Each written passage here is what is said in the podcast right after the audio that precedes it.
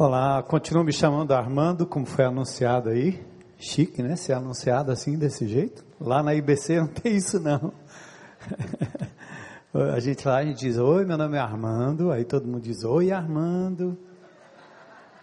Bem CR, né? Bem celebrando a restauração. Então eu trago aqui saudações cearenses, né? Para todos vocês. Estava falando com meu irmão aqui que eu tenho um, um caso de amor com essa igreja, né? Venho aqui várias vezes. E obviamente também com o Summit, né?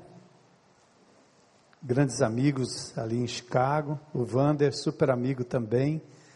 E meu caso de amor com essa igreja foi desde o primeiro dia que eu estive aqui, percebi como o carioca é amoroso. Eu não tinha ideia, né? Eu não tinha ideia.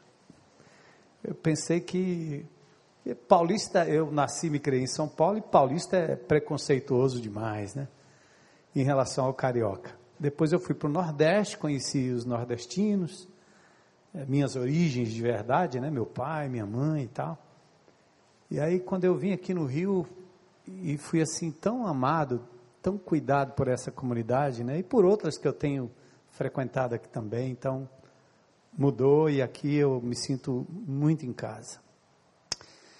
Que palavra, né, que a gente ouviu. Eu estava compartilhando com o irmão também, quando eu vou numa conferência como essa, geralmente eu, eu, eu de tudo que é dito, um, um princípio, um valor, algo que eu, eu, eu, possa dizer assim, Deus me falou isso. E, e quando Deus me, me fala comigo no, no início de uma conferência, eu tenho vontade de sair correndo. Dada a responsabilidade de responder à altura aquilo que Deus está mostrando, não é verdade? Para a gente simplesmente não se encher de coisas tão lindas e depois a gente sai e não demora muito, a nossa mente fraca, principalmente a minha, né? vai esquecendo. Então é muito importante. E quantos valores, quantos princípios, né? Essa penúltima palavra, essa última palavra, as flechas, os vasos, né? Aquilo que você ainda tem nas mãos, coisa muito linda, né? O testemunho do nosso amado irmão Erwin é, McManus, o nome dele, né? Então, que testemunho, que pessoa, né? Forte, mas ao mesmo tempo simples e rendida, né? Uma fé pé no chão, a gente diria assim, né? Foi muito lindo. E eu recebi a incumbência, depois de vocês ouvirem esses homens e mulheres de Deus, de, de fechar aqui o assunto, né? E pensando sobre liderança, influência, e com a liberdade que eu sempre tenho de vir aqui e o Wander diz: Ó, oh, não se preocupe não, vê aí o que é que Deus tem aí para o seu coração. Então eu vou trazer um assunto que tem sido uma inquietação muito grande na minha vida, na vida da comunidade IBC e na vida das pessoas que me cercam. E por incrível que pareça, eu tenho a impressão que na hora que você se desligar um pouquinho daqui, o próximo assunto que vai entrar na sua cabeça é.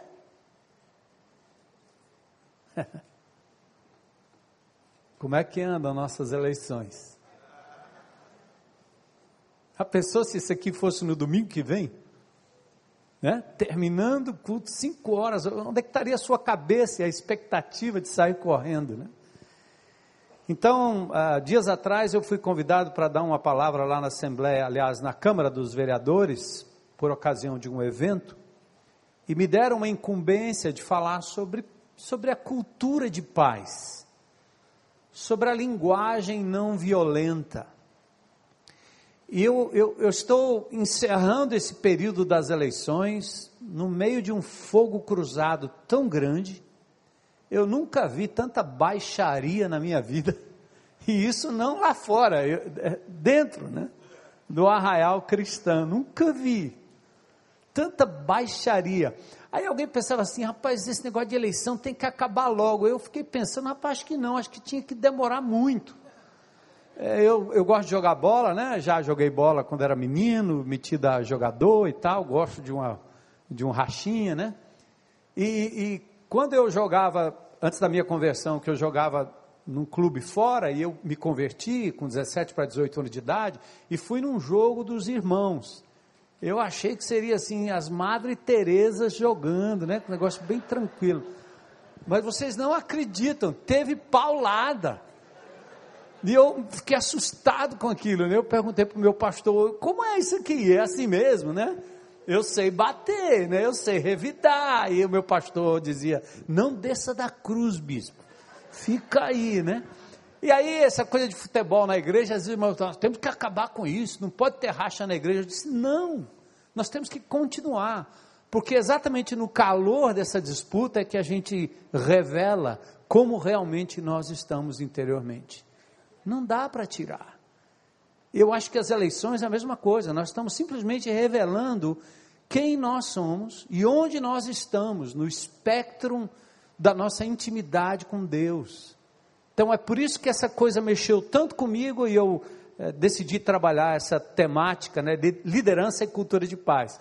Eu achei muito engraçado e sei que o assunto é, é, é caso comum, porque quando eu estava preparando esse texto, ou revisando esse texto dentro do avião, eu abri o meu, meu, meu laptop aqui, ou meu iPad, e, e quando a pessoa que estava do meu lado, né, olhou para minha tela, e o do outro olhou também, eles começaram a falar: ah, você está escrevendo sobre isso? E na verdade eles começaram a, a me dar o esboço todo. Né?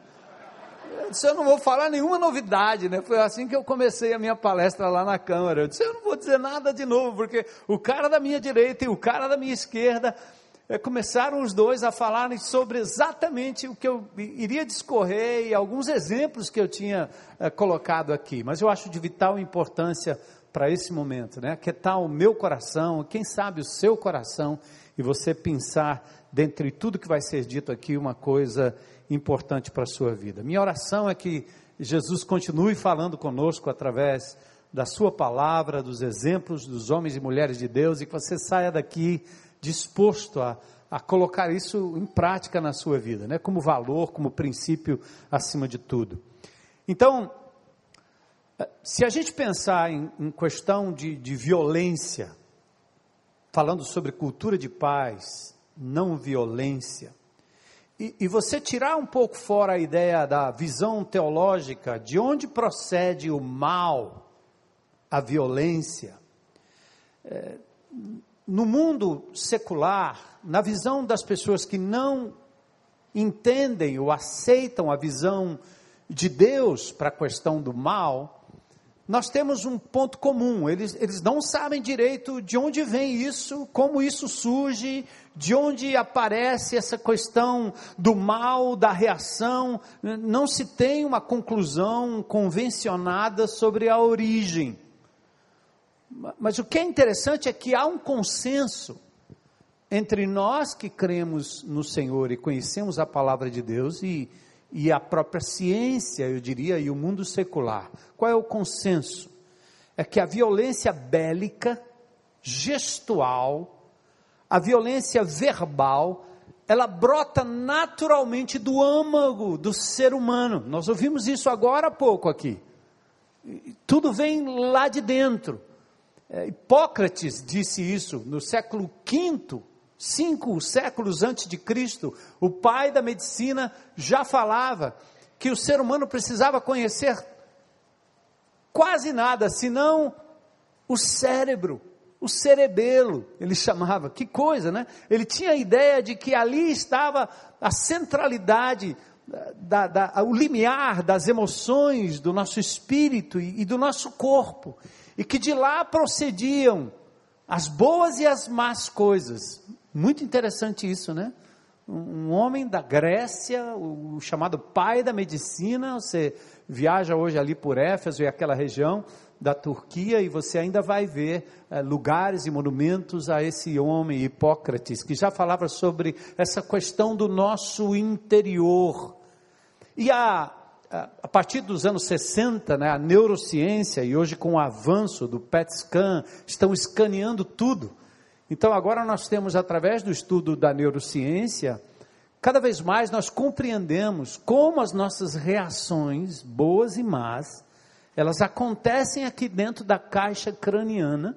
Agora nós entendemos os neurônios, entendemos como funciona, aquilo que, que, que, num certo sentido, perde volume, que se esfacela, que diminui, áreas que são às vezes traumatizadas, traumas que trazemos lá de trás da infância, que, num certo sentido, eles, eles cicatrizam o nosso comportamento e hoje nós agimos em função de coisas que sofremos lá atrás. A neurociência tem prestado um serviço muito importante e hoje eles chegaram à última novidade, a tal da ínsula, que fica exatamente aqui numa região quase como um caroço de uma ameixa mas eles estão dizendo, do ponto de vista da neurociência, que ali está o limiar entre o, o imaterial e o material. É quase aquilo que divide a alma do corpo, o espírito do corpo. Mas, de novo, mostrando que de lá procedem os nossos sentimentos. Então, a questão da violência, das ações violentas, dos pensamentos violentos, Obviamente, nós temos aqui causas diversas e consequências terríveis.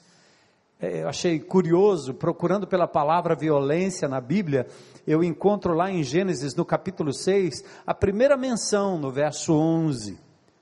Deus diz: A terra está corrupta aos meus olhos, cheia de violência corrupção e violência, a ponto de mover Deus a interromper todo aquele ciclo da humanidade ou do crescimento, do desenvolvimento e resolver fazer uma limpa geral, deixando apenas uma, uma família e alguns animais para começar tudo de novo. Mas de fato não adiantou, porque o pecado não foi erradicado como um todo. Mas achei interessante a palavra violência, ela é um termo hebraico que eh, a gente conhece bem, né? define uma das entidades mais violentas e terroristas que hoje vive no meio dos palestinos. É a palavra Hamas. É a palavra hebraica para violência. Significa trato injusto, força desproporcional, danosa, aplicada sempre contra outra pessoa. Então, os conflitos íntimos, pessoais, os conflitos comunitários, e agora nesse momento em que nós estamos eh, em época de eleição, são os conflitos eleitorais, eles só confirmam que nós preservamos o clima pré-diluviano e confirmamos mais uma vez o diagnóstico divino: violência como prática de ameaça à vida. E é interessante que o texto ele, ele, ele junta duas coisas que não contribuem para a paz, ou que, num certo sentido, são, são, a, são a antítese da paz: a corrupção e a violência. Deus viu as duas coisas: a linguagem da corrupção e a linguagem da violência. Interessante, né? Tiago esclarece e reforça a tese quando ele fala sobre a fonte. De onde vêm as guerras? Tiago 4:1. De onde vêm as contendas que há entre vocês? Não vêm das paixões que guerreiam dentro de vocês? A palavra de Deus usa muito a ideia de coração, entranhas, garganta, né? Mas de verdade, hoje nós sabemos, a ciência nos ensina. Hipócrates revelou isso milênios atrás e hoje nós sabemos, vem exatamente do nosso sistema nervoso aqui, né? Da nossa mente, do nosso cérebro. Enfim, o fato é que nós estamos em constante guerra guerra com Deus, em primeiro lugar, guerra com a gente mesmo, e aqui nosso palestrante falou tanto sobre isso, quem nós somos, nossa identidade nós lutamos em relação às nossas emoções, nosso corpo, nossas vontades, quem somos, lutamos com outros, lutamos com, com, com as nossas limitações, com o nosso passado, lutamos com o nosso presente e guerreamos contra o futuro, principalmente quando nós não conseguimos controlá-lo. Mas a verdade é que o nosso modo natural, default, é o modo da violência não, não é da cultura de paz, mas é da guerra, como, como manifestação última da violência. Nesse caso, a paz é a única esperança plausível, não só para conter, como para eliminar qualquer resquício de corrupção de um lado, lembra do que Deus disse em Gênesis 6? E violência do outro, ou as duas coisas misturadas, uma gerando a outra. A paz é a única esperança para líderes que influenciam e, e deixam uma marca em sua geração, ou querem deixar, paz não é e não deve ser um simples conceito. A gente, como crente em Cristo Jesus, gente, nós estamos assim, nós estamos entupidos, vazando pelo ladrão de conceitos de coisas boas. Mas o que na verdade faz diferença não são conceitos, são práticas de vida. De novo, é o que foi dito aí, o que já foi falado aí claramente na última palestra. Então é a paz, a esperança plausível não só para conter, como para eliminar qualquer resquício de violência, a começar pelos indivíduos, seus relacionamentos e o seu meio ambiente. Até o ambiente sofre pela violência do ser humano. Então os líderes, veja, paz não é e não deve ser um simples conceito. Eu não vim aqui para falar sobre isso. Eu quero dizer para você que paz é a encarnação pessoal da justiça, da verdade e do amor. E nós temos um exemplo histórico para isso. Então a paz só vai acontecer quando ela encarnar em atitudes concretas na minha vida e na sua vida. É interessante, Jesus é o nosso modelo. Ele é chamado de o príncipe da paz. Ele pregou sobre paz ele praticou a paz, ele restaurou relacionamentos com Deus, restaurou o relacionamento com a gente mesmo, a gente se encontra nele, se entende nele, e restaurou o relacionamento com as outras pessoas, até atingindo a natureza, o meio ambiente. Ele mesmo se tornou vítima da corrupção por um lado e da violência por outro. Eu, se eu achar por bem vocês entenderem a metáfora, eu falo aqui da esquerda e falo da minha mão direita. Eu falo de corrupção e eu falo de violência. E se trocar, dá na mesma, porque tem dos dois lados. E eu posso estar num lado, como ser humano, posso estar num outro lado. É a razão que eu não sou como qualquer direitista doente ou esquerdista doente é porque Jesus tem me freado. Eu, eu, tenho brincado esses dias lá em Fortaleza, eu sou descendente de. É, eu estou me lembrando na CEPAL uma vez com o, bispo McAllister, né? Ele falando da sua linhagem real, né? Que vem de séculos de tradição. Eu disse: a minha vem de Sergipe, de da Bahia, do raso da Catarina. Meus pais eram da família de Lampião. Olha a minha origem, misericórdia.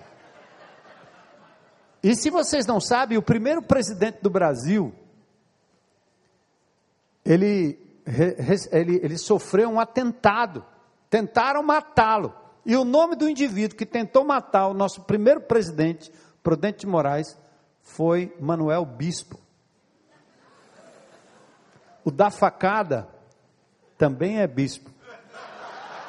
E eu sou bispo. Gente, igualzinho, a mesma índole, a mesma coisa, mesma loucura. Ah, se não fosse Jesus, né?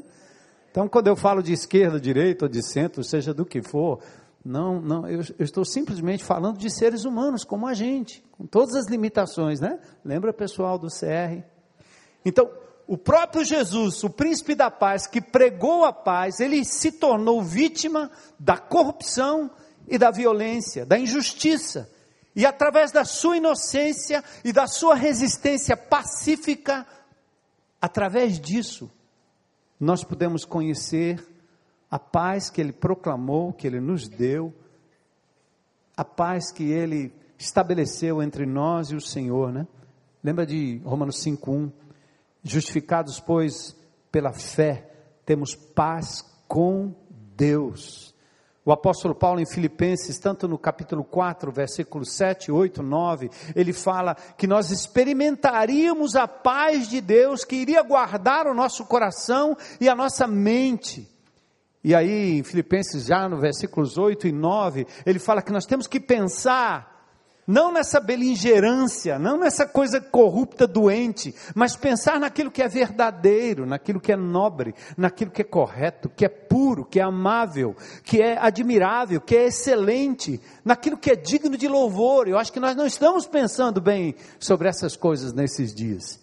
E aí a palavra de Deus também diz que a paz de Deus vai estar com a gente. Quando? Quando nós pensarmos essas coisas. Agora vamos falar de cultura de paz nos dias de Jesus. Interessante isso. Cristo não só foi o príncipe da paz, mas ele foi o maior dos pacificadores. Ele é o autor do maior tratado sobre paz, sobre pacificação, anticorrupção e antiviolência.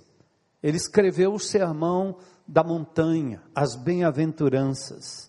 Em seus dias, apesar de tudo, ele viveu o que era chamado à época de a Pax Romana.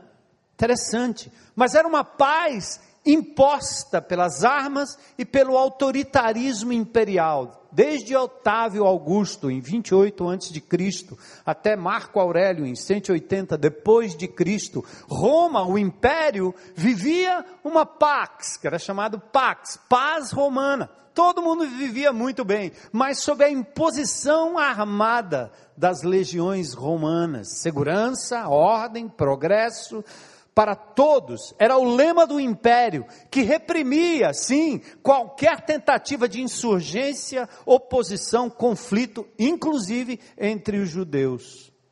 Então, a cultura da, da paz romana, da pax romana, era uma cultura armamentista. Sua eficiência dependia da presença das legiões, além dos códigos e normas extremamente rígidas. E os seguidores de Cristo naquela época? Mesmo trazendo um sentimento oprimido, porque os judeus buscavam em todo o tempo a libertação daquele jugo romano, mesmo tendo aquele ranço dos sicários, dos macabeus, dos rasmoneus, mesmo tendo isso no sangue, querendo, num certo sentido, se insurgir, os discípulos de Jesus aprenderam a resistir de forma não violenta. Eles não se engajavam no exército romano, tampouco se dobravam à adoração a César como um Deus.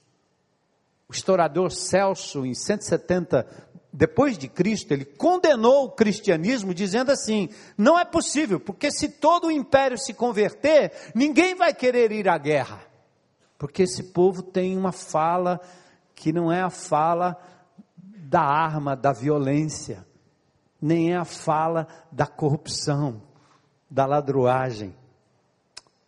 A cultura cristã de paz era de tal forma encarnada pelos cristãos, presta atenção, eles não saíam pregando sobre paz, mas eles tinham uma atitude pacífica, baseada no, no príncipe da paz e no seu exemplo enquanto ele andou entre nós. A paz era de tal forma encarnada que os cristãos, atentem aí, foram preparados para sofrer até a morte, sem negar a fé e ainda perdoar e ter misericórdia dos seus torturadores. Pasme, os cristãos eram preparados pelo Mestre a sofrer até a morte, martírio, sem reagir, sem reação. Não eram preparados para viver não eram preparados para ter um reino aqui de bonança, de tranquilidade, de paz, sem incômodo. É, quando eu fico pensando, eu não sei exatamente o que escolher. Se mais perseguição aos cristãos, que provavelmente nos faria um bem tremendo, porque nos depuraria, como depurou a igreja em várias eras. E Deus é soberano sobre a história. Só Ele sabe qual o melhor remédio para o Brasil. E o melhor remédio não é o que nós queremos, não é o que está posto, é o que Deus quer. Nós temos ligação com outra figura, nenhum dos dois, mas com o Senhor. E nós temos que retomar esse, esse veio e essa matriz. E, e pasmem de novo, esse, esse, esse evangelho é, chamado neopentecostal, superpositivista, é, mais focado no triunfo, com uma linguagem bélica, eh, veterotestamentária, eu piso numas cobras, subo na muralha, mato os inimigos. Nossas músicas têm essas coisas que não contemplam o fracasso. E aí, de novo, eu estava dizendo, gente, esse, esse homem teve um, ele está ele tá aqui num vídeo e ele teve um, uma ligação comigo aí, não é? Porque ele falou em sofrimento, não foi cura, não falou nada disso, falou em suportar a dor, suportar o sofrimento e ir até o final. Ele continua sendo Deus, se houver cura ou se não houver cura. Temos aprendido isso, não é? Como igreja, chegamos no equilíbrio, louvado seja Deus. Então, pensando na cultura de paz, pense nos cristãos daquela época. Ou seja, eles de tal forma encarnavam a paz que eles eram preparados para sofrer até a morte. Quem assistiu o filme Paulo, o apóstolo, né? O pastor disse que colocou vocês lá dentro do cinema, igual eu fiz lá em Fortaleza. Fechamos o cinema. Eu disse: vocês precisam ir assistir esse filme. Para mim foi melhor do que a paixão de Cristo. Não porque Paulo é mais importante que Jesus, mas que foi de um realismo, de uma profundidade, né? Enquanto aquele homem estava obtendo um, um, um, certo, um certo, uma certa folga, um certo prestígio, assim no pátio da casa do governador, depois de ter sarado a filha, né, através daquela intervenção de Lucas, não vou contar o filme, irmãos estavam sendo levados para a arena para serem mortos, sacrificados. Então não tem triunfalismo. Jesus disse: vocês devem ir sim. Lucas 10, 3. Mas eu estou enviando vocês como cordeiros no meio de lobos. Vocês serão tragados, mordidos. Interessante, o apóstolo Paulo revela isso em Filipenses 3, quando ele dá um grito dizendo: Ah, como eu queria conhecer o meu Senhor Jesus, ter comunhão com Ele. Mas aí Paulo revela uma coisa profunda: eu quero participação nos seus sofrimentos e me assemelhar a ele na sua morte. Paulo tinha essa dimensão. E ele dizia: para mim o morrer é lucro. O viver é Cristo e o morrer é lucro. Não é? Lucro. É, viu ele falando sobre a morte, né? A morte é a vida, né? Eu estou vivo, por isso eu sei que tem vida lá do outro lado. A morte não é a última instância para mim. Estou preparado, estou pronto, estou encarando ela todo tempo. Né? Vou morrer, ora, quem é que não vai? Né? Aquele bilhete, aquela carta, aquele escrito serve para todos nós. Quanto tempo mais? Não sei. Não sei. Que tipo de reinado e que tipo de resistência o Senhor Jesus ofereceu naquela época? falando de cultura de paz e vivendo nesse momento que a gente vive. Jesus é um rei, sim, ele é um rei. Ele adentra a sua cidade num jumentinho, sem exército e sem armas. Ainda assim, ele ameaça o sistema. Ele ataca a corrupção religiosa, ele ataca a política do templo, logo suscita ferrenha oposição e logo procuravam matá-lo. Alegre-se muito, povo de Sião, moradores de Jerusalém, cantem de alegria, pois o seu rei está chegando, ele vem triunfante, ele vem vitorioso, mas ele é humilde, ele vem montado num jumentinho, filho de jumenta.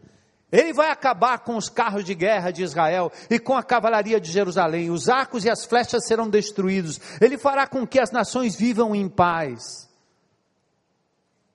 Mas mesmo o ímpeto violento de alguns discípulos, a exemplo de Pedro, não deram cabimento a uma postura de Jesus que não fosse a promoção da paz, da cura, da reconciliação, do perdão, da resignação e até do martírio, em nome do príncipe da paz. Foi assim que os cristãos agiram. E a sua cartilha da cultura de paz que foi proferida no Sermão do Monte. O ano que vem nós vamos mergulhar como igreja nesse sermão, porque é mais do que um sermão, é a encarnação da pessoa de Jesus nas nossas atitudes. E aí vem a Pax Romana e o cristianismo. O que aconteceu? 300 anos depois, na nossa era, Constantino resolveu cristianizar o império. E o que aconteceu? Ora, tudo de bom para os crentes e para a igreja de Jesus, porque agora eles poderiam servir no exército romano sem nenhum problema, eles poderiam inclusive combater os seus inimigos sobre a nova cultura da guerra justa. Então, se é justo, peguem armas e mate. Se é para defender direitos humanos, mate o outro.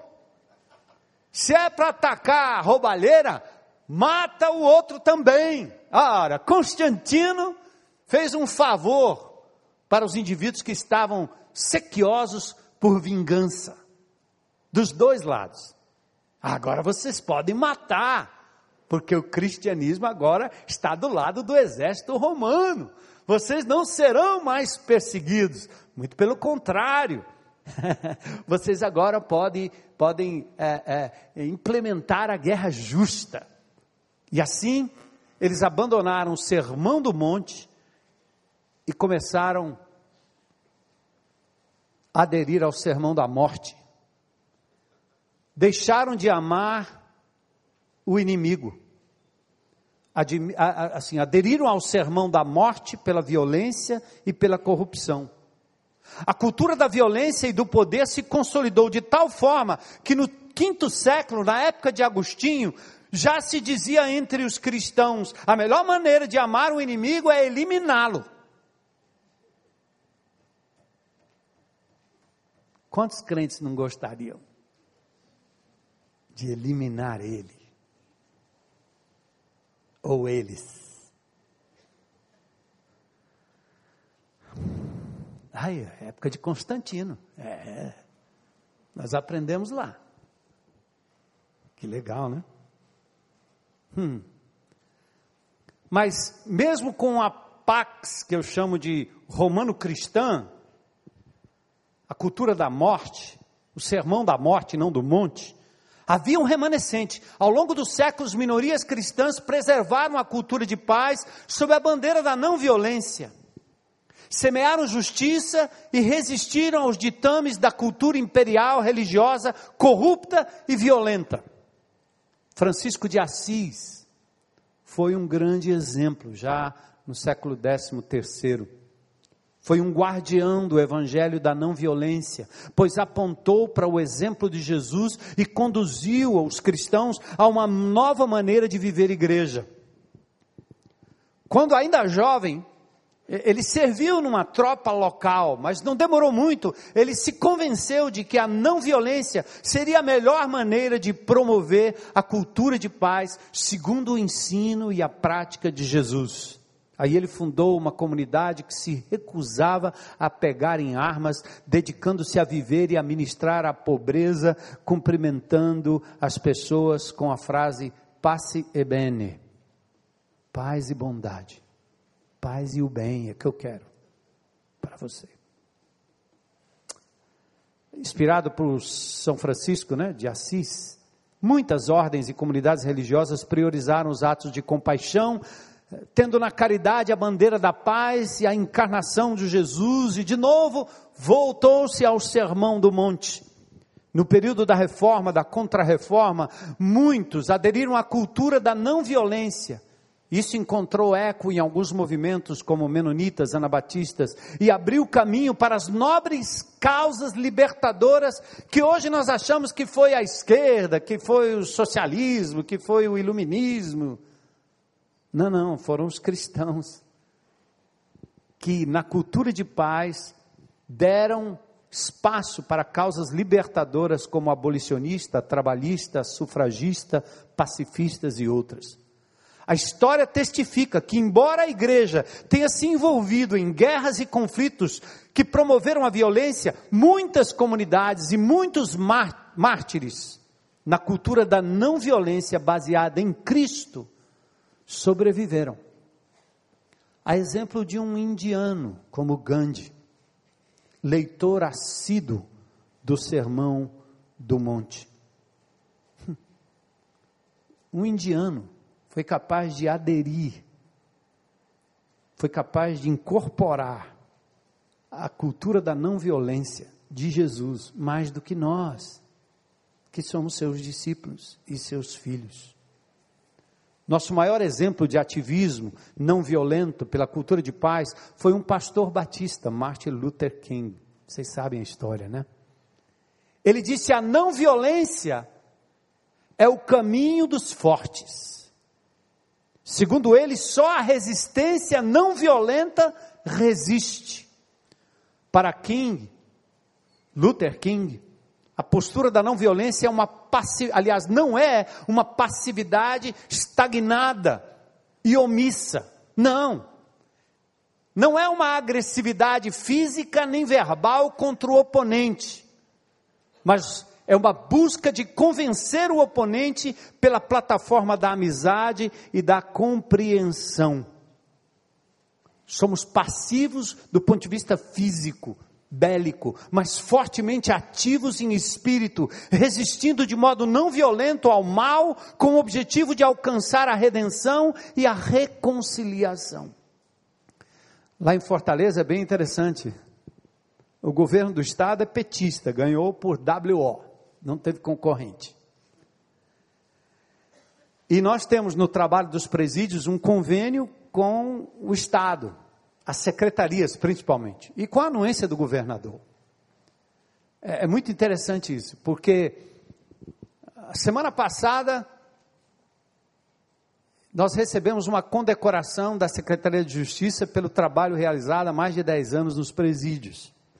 E que agora não é nem um programa de capelania de uma igreja, de um grupo de evangélicos, não. Virou, o Celebrando a Restauração, com seus 12 passos, virou política de Estado e está incorporada nos presídios, nos centros socioeducativos e se espalhando por vários lugares de Fortaleza. Agora, o, o, reduto que nós estamos conquistando agora são as universidades. Nós vamos entrar num campo em que fé e ciência não dialogam.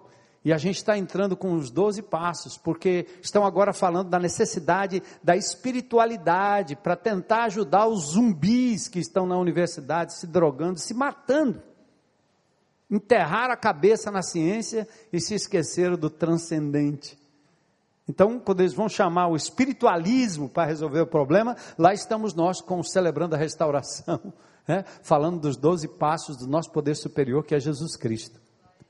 Mas esse mesmo governo, que acumula no nosso homicidômetro, que é a nossa contagem de homicídios em Fortaleza, já estamos para mais de 4 mil só esse ano.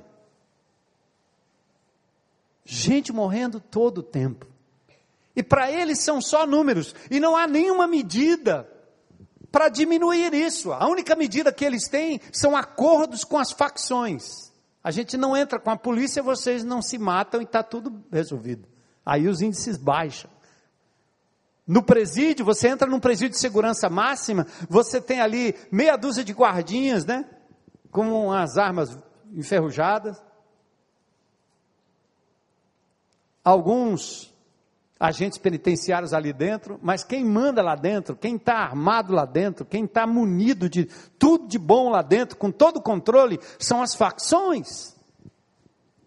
Então, como igreja de Jesus, vendo tudo isso, nós não poderíamos nos calar. E de acordo com aquele provérbio de Lemuel, que não é o provérbio da mulher virtuosa, mas lá no meio tem um chamado profético, no meio daquela coisa tão linda, que diz que a gente tem que dar voz a quem não tem voz.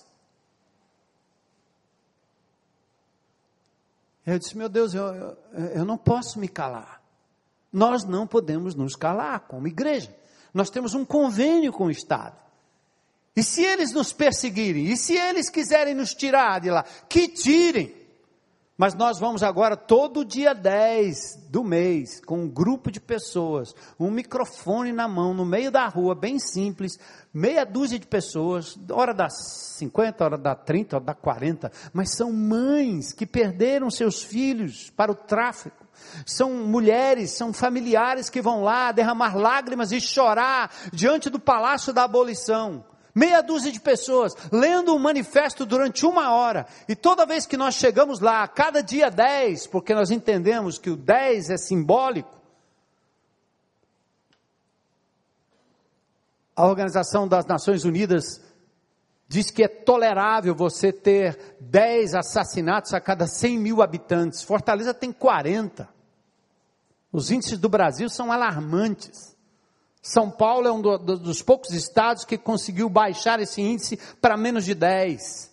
Mas Fortaleza está uma loucura. Então, enquanto o governo está achando que a gente é gente boa, que nós estamos ajudando no sistema socioeducativo e no presídio, eu não posso deixar de ir para lá com os homens e mulheres de Deus daquela cidade, muitos não evangélicos, não tem conotação evangélica o que eu estou fazendo, mas eu tenho que ir diante do governo e dizer: está aqui o número, você está vendo? Está aqui o depoimento das mulheres, e todas as vezes que a gente chega em frente ao Palácio da Abolição, eles montam barricadas e colocam os policiais ali, como se fosse um exército invadindo ali. Aí eu comecei a dizer: gente, eu estou vivendo o que Paulo viveu. Aquele homem franzino, pequeno, frágil, doente, numa masmorra, no chão, estava abalando o Império Romano. Por quê?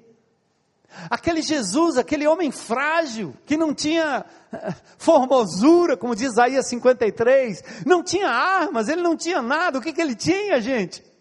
Montado num jumento, entrando com um bando de criança, colocando folha no chão, Osana, Osana, está entrando o que aí? É uma legião de quê? Em frente, eh, diante daqueles soldados tão bem armados. É o homem que levava, levava no seu coração a cultura da paz, da reconciliação, do perdão, da denúncia, que leva um homem como João Batista a ser amigo e ao mesmo tempo inimigo, porque ele não se torna conivente com o pecado do rei. Ele denuncia e ao denunciar, morre. Ele fala, ele não se cala, ele é voz. E eu quero terminar esse tempo aqui com cinco postulados da não violência de Martin Luther King.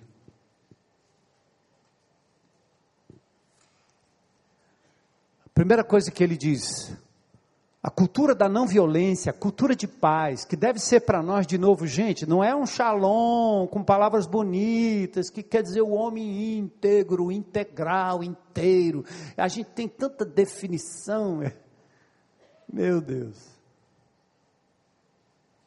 É como lá no CR, né? Nós temos nas nossas reuniões de grupos, os grupos de relacionamento, não tem lição, não tem estudo. Eu cheguei à conclusão algum tempo atrás e desafiei a igreja, acho que vocês já me ouviram falar isso. Ninguém estuda Deus. Porque eu, quando eu tive intimidade com meu pai, eu não estudei meu pai, eu amei meu pai, eu me relacionei com ele. Esse livro aqui é um WhatsApp divino para você se relacionar. Isso aqui não é um livro de estudo, não. Porque se você acaba se tornando um acadêmico das coisas de Deus sem nenhuma intimidade com esse Deus que fala. Então é, é um outro approach, é uma outra forma de lidar com a presença de Deus. Eu estou dizendo aqui que paz não pode ser um conceito apenas, não pode ser um assentimento intelectual, tem que descer para o coração, tem que fazer como Neemias. Se Deus permitir, amanhã eu vou falar um pouco sobre ele, fazendo aplicações a essas coisas aqui. Tem que sair da mente, descer para o coração, tem que trazer lágrima, tem que fazer a gente se mover do lugar. A gente tem que parar à beira do caminho, como parou o samaritano. Isso é paz. Eu, eu acudi um inimigo esse desgraçado dessa oposição maldita que vai tomar o país, ele está à beira do caminho, quase morto. Então o que, que eu faço com ele? Acabo de matar esse desgraçado fascista. O judeu faria isso, provavelmente, com o seu amigo judeu. Ou se fosse um samaritano no chão, ele ainda lançava uma maldição: maldito, morre desgraçado. Mas o inimigo daquele indivíduo, ou aquele indivíduo que era o inimigo do samaritano, entra na parábola porque Jesus quer mostrar exatamente esse contraste. Amar amigo é muito fácil, amar o seu próprio partido é muito legal, amar pessoas que têm suas posturas partidárias é muito lindo. Você ama um inimigo? Então, na reunião de GR, né, eu estava falando sobre isso, porque nós temos uma cultura de que nós somos detentores de um saber sobre Deus. Isso é terrível. Nós criamos uma academia teológica, doutrinária sobre Deus e relacionamento zero. É, no CR, a gente pratica isso, né? A gente senta lá no nosso grupo de relacionamento, não é CR, mas é cultura de CR, e então cada um traz aquilo que Deus falou durante a semana. E ninguém pode ficar dando palpite na vida do outro, porque no CR é assim, né? Cada um conta a sua luta. Mas o crente, normalmente, na primeira partilha, ele já tem 10 versículos. Na segunda, ele tem 30. Na terceira, ele tem um sermão para dar. Ele não fala na primeira pessoa do singular, ele fala nós. E no meio evangélico nós temos isso. As igrejas do Brasil, nós. Cara se torna juiz. Nem Deus faz isso. Você está virando Deus, né? O que, é que o senhor acha do movimento evangélico no Brasil? Eu lá, o que, que eu, eu acho? Eu acho que é a igreja de Jesus, que na hora que ele voltar, ele puxa todo mundo para cima.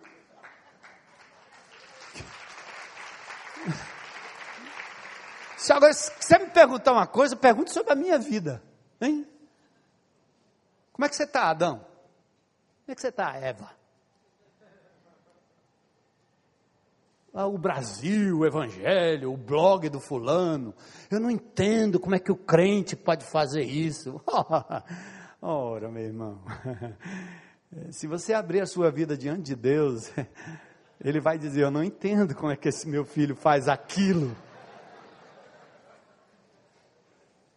Não é não? No fim, nós nos metemos numa hipocrisia louca, né? A gente bate no outro para a gente se sentir bem. Então eu tenho que ir lá dar um beijo no petista. Ou dar um beijo no outro desgraçado que levou uma facada, dá um beijo nele, ora. Meu irmão, você tem uma cabeça estranha aí, mas vamos lá, levanta aí, se arrepende, rapaz, ajeita aí essas conversas. Mas não, a gente quer ver o outro mata desgraçado. Morre aí, morfa na cadeia.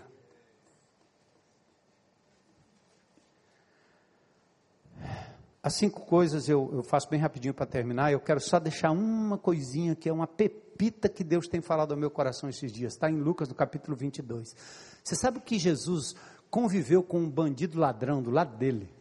Deu comida, sentou com cara, dividiu a mesa, virou as costas para ele. Hein? Não descartou em tempo algum. E Pedro queria negá-lo. Em Lucas capítulo 22 tem uma coisa que eu quero que você leve como princípio daqui, tá? Se não entendeu nada do que eu disse, leve isso como princípio. Sabe o que é peneirar? Colocar na peneira o trigo e você chacoalha e a coisa boa do trigo cai e a palha fica em cima, certo? Sabe o que, que significa peneirar? Em Lucas capítulo 22, Jesus disse: Pedro, o diabo quis lhe peneirar. Nós ouvimos isso aqui agora há pouco na mensagem. A capacidade que nós temos de peneirar a vida dos outros e destacar aquilo que não presta. Jesus está dizendo: Eu intercedi por você. Porque enquanto o diabo vê no outro só o que não presta, Jesus descarta o que não presta perdoa, ama, busca a reconciliação, dá outra chance, acredita, anda a segunda milha, dá outra face e foca naquilo que é bom. Ou esse desgraçado não tem nada de bom.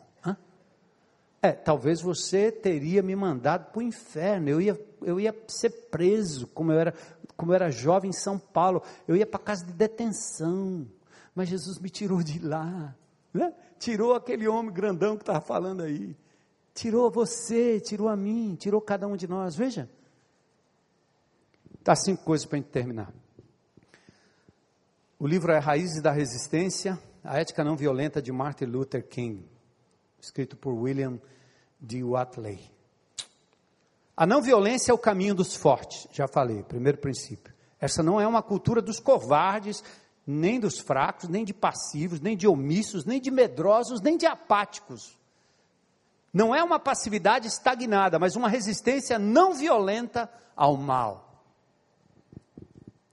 Segunda coisa, o objetivo da não violência e da cultura de paz nesse tempo de guerra, o objetivo é a redenção e a reconciliação ao expressar a não violência pelo boicote, às vezes, ou pela abstinência daquilo que é injusto, não fazemos disso um fim em si mesmo, mas apenas como meio de despertar o sentimento de vergonha moral no adversário. Nunca a violência. A não violência, terceiro ponto, procura derrotar o mal não as pessoas. Amém, igreja? A cultura de paz, a cultura do Mestre Jesus, daquele a quem seguimos, é uma cultura que foca no outro, aquilo que, que de mal é praticado, não descarta a pessoa. Quando minhas filhas cometiam um erro, ah, veio um lápis sem querer. Minha filha, que é isso aqui? É um lápis, pai. De quem é esse lápis? Ah, estava lá. Eu não posso olhar para ela e dizer, sua ladra.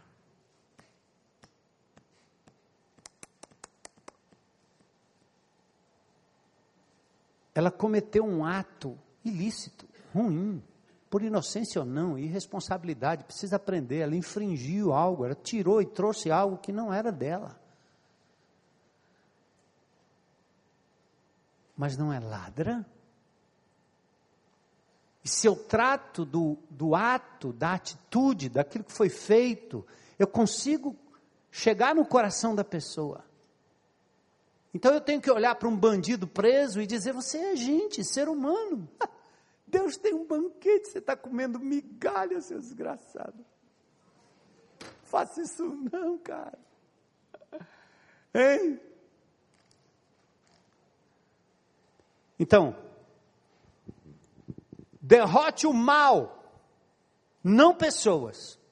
Focar nas forças do mal e não nas pessoas que as praticam, compreendendo que mesmo o agressor acaba sendo uma vítima do mal.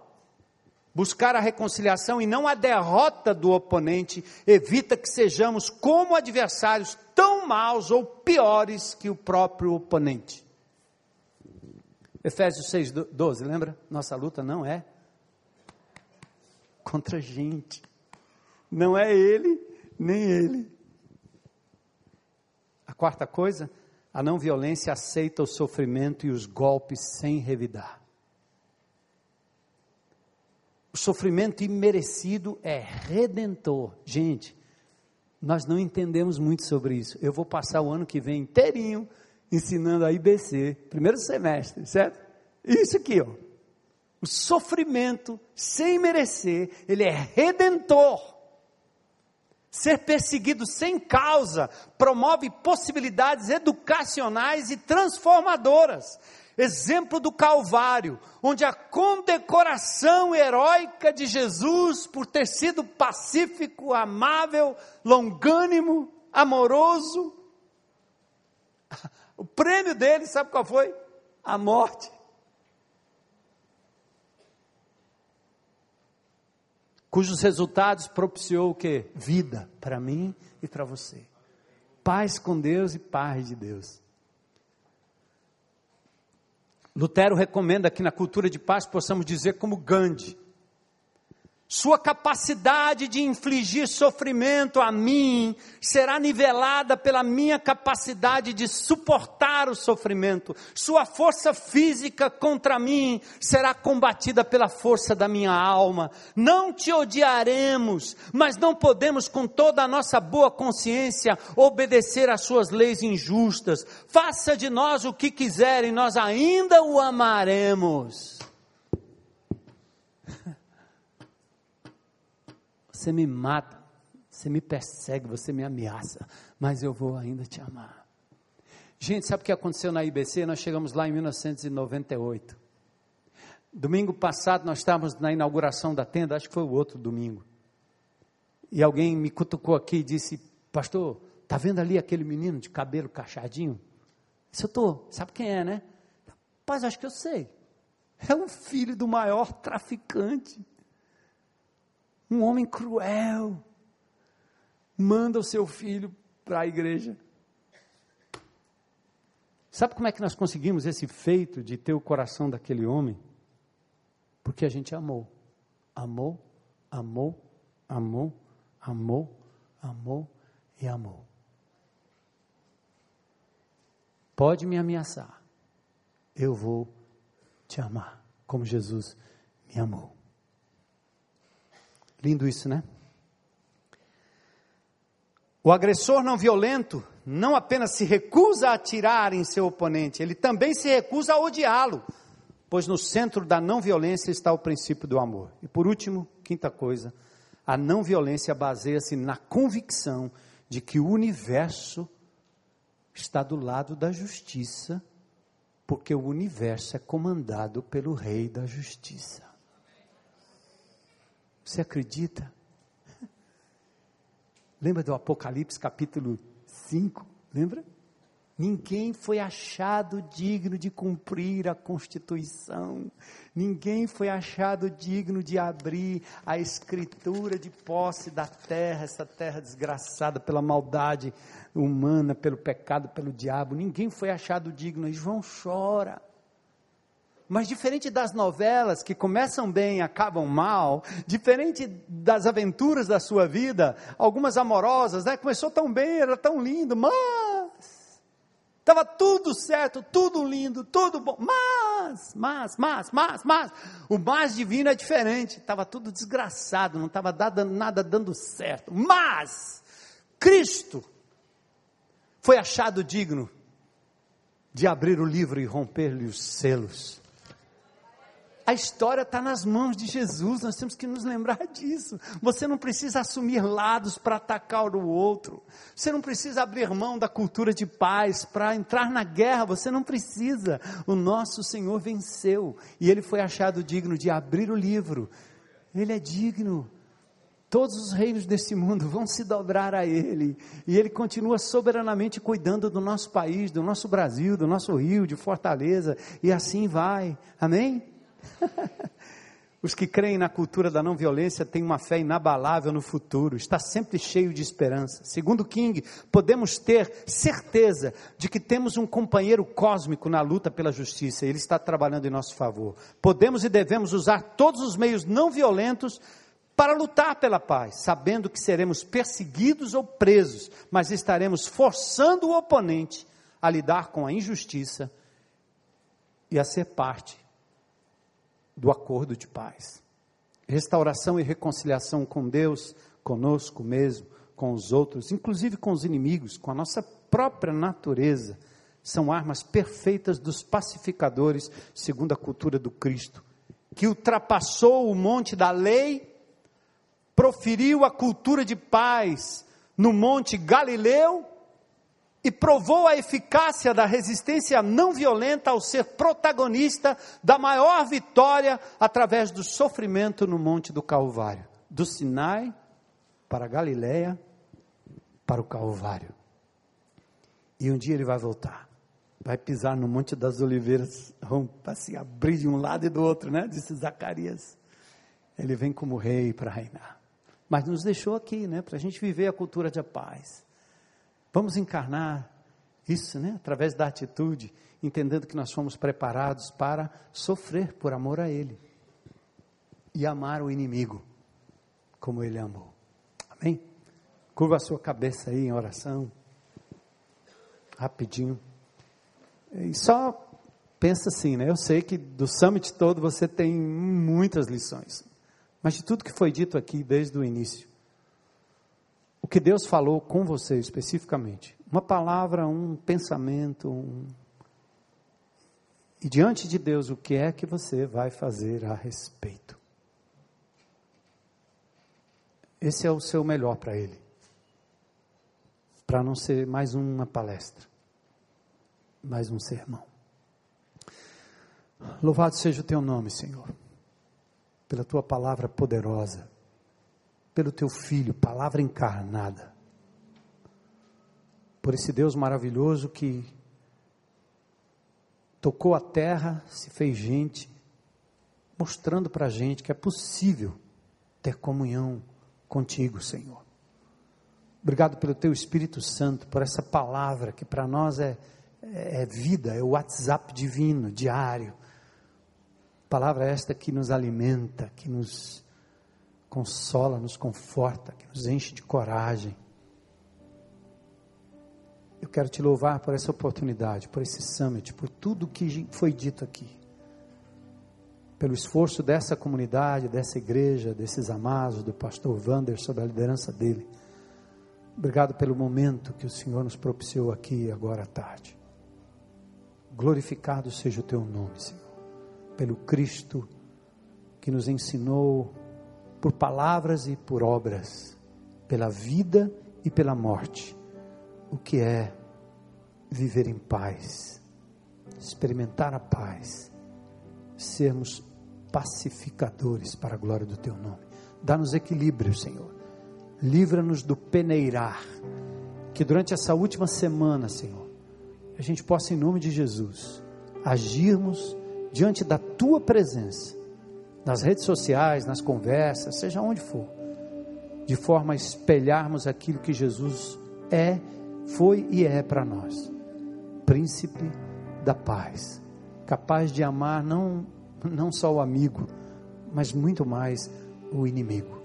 Misericórdia desse nosso país, misericórdia dos nossos governantes, misericórdia desses homens, Senhor, que de uma forma ou de outra eles possam conhecer o príncipe da paz e dar um alívio a essa nação.